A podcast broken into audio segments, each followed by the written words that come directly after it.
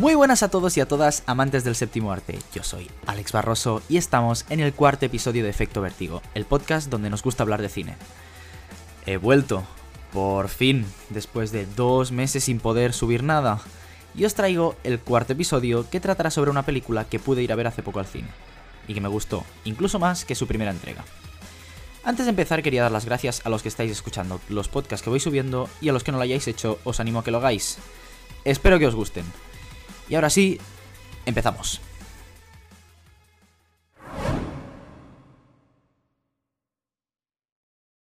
Volvemos de la mejor manera posible con un film dirigido por el actor y director John Krasinski, conocido por interpretar a Jim Halpert en la increíble sitcom The Office, y que ya dirigió la primera película de esta saga. Saga que, bajo el nombre de Un lugar tranquilo, nos trae la segunda entrega y se espera que tenga una tercera más adelante. Antes de empezar con el análisis de la segunda película, vamos a recordar qué pasó en la primera. El film nos coloca directamente en el día 89 en un mundo postapocalíptico, donde una familia hace una visita a una farmacia para conseguir suministros. Todos interactúan y se comportan sin hacer ni un solo ruido. El espectador aquí no sabe el motivo por el que esta familia no debe hacer ruido, pero lo cierto es que aún sin conocer el peligro, solo esta atmósfera silenciosa ya hace que te sientas incómodo y que, sin quererlo, tus pulsaciones estén más altas de lo que deberían estar estando sentado en la butaca del cine. Pues eso, inician el camino a casa y el más pequeño de la familia, sin conocimiento alguno de lo que puede llegar a conllevar hacer ruido, enciende el juguete que le ha dado su hermana antes de salir de la farmacia, y este produce un sonido estridente que hace que nuestras dudas desaparezcan. De repente, aparece un enorme engendro de larguísimas piernas que se lleva de un tirón al pequeño. Bien, conocemos el peligro, conocemos a los protagonistas, conocemos la primera pérdida de la familia y después de una agónica última escena donde Evelyn, interpretada por la magnífica Emily Blunt, se pone de parto estando sola en casa, conocemos también la segunda pérdida de la familia Abbott. Lee, el padre, interpretado por el propio Krasinski, se sacrifica para salvar a sus hijos. Después de eso, descubrimos también que estos enormes monstruos tienen un punto débil, y es la frecuencia producida por el audífono de Regan, que es sorda. Gracias a este descubrimiento consiguen deshacerse de uno de los monstruos y así ponerse a salvo. Con esto acaba la primera entrega y es donde empieza la segunda. Bueno, miento, ya que la segunda empieza realmente en el día 1, el día donde empezó todo. Nos explica de dónde salieron estos bichos, que llegaron de lo que parece ser un megameteorito que impacta en la Tierra, o quizá no impacta, ya que en ningún momento se escucha ninguna explosión. Pero bueno, eso son suposiciones mías.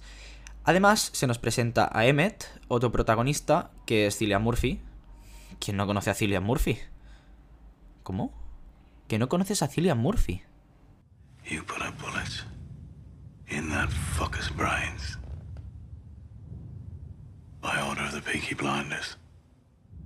Vale, conoces a Cillian Murphy, ¿no? Vale, vale, eso pensaba. Bien, volviendo al tema y antes de seguir con la trama, quería destacar el increíble uso del sonido en esta película, que ya nos impresionó en el primer film, pero de verdad lo han llevado a otro nivel en esta segunda.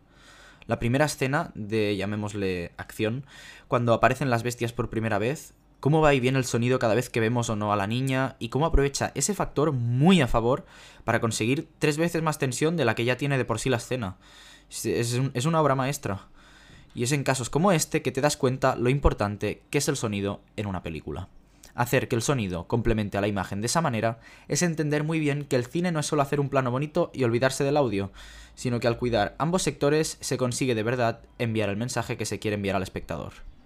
En este caso, ese cambio repentino de estar escuchando todo ese ruido producido por el caos a no escuchar nada nos pone cada vez más nerviosos ya que no sabemos si hay algo que no vemos y que deberíamos estar escuchando.